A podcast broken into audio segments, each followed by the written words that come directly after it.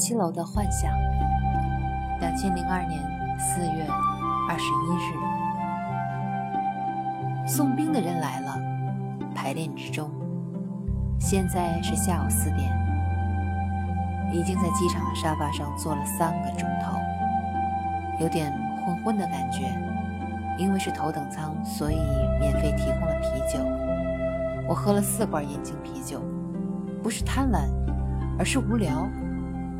一边喝一边读尤金·奥尼尔的剧本，剧本里的人都在酗酒，都在做梦，做白日梦，永难实现。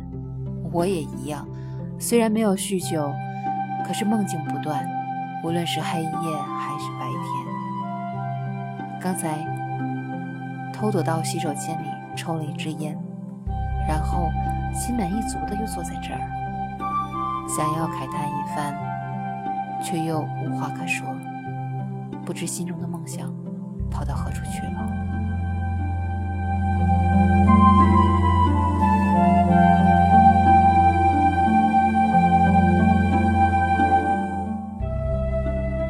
飞机一直延误。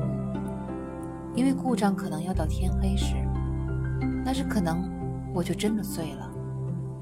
忽然想起在英国的一个上午，也破例的喝了酒，兴奋又眩晕的走在陌生的街道上，不知方向何如，重点在哪儿？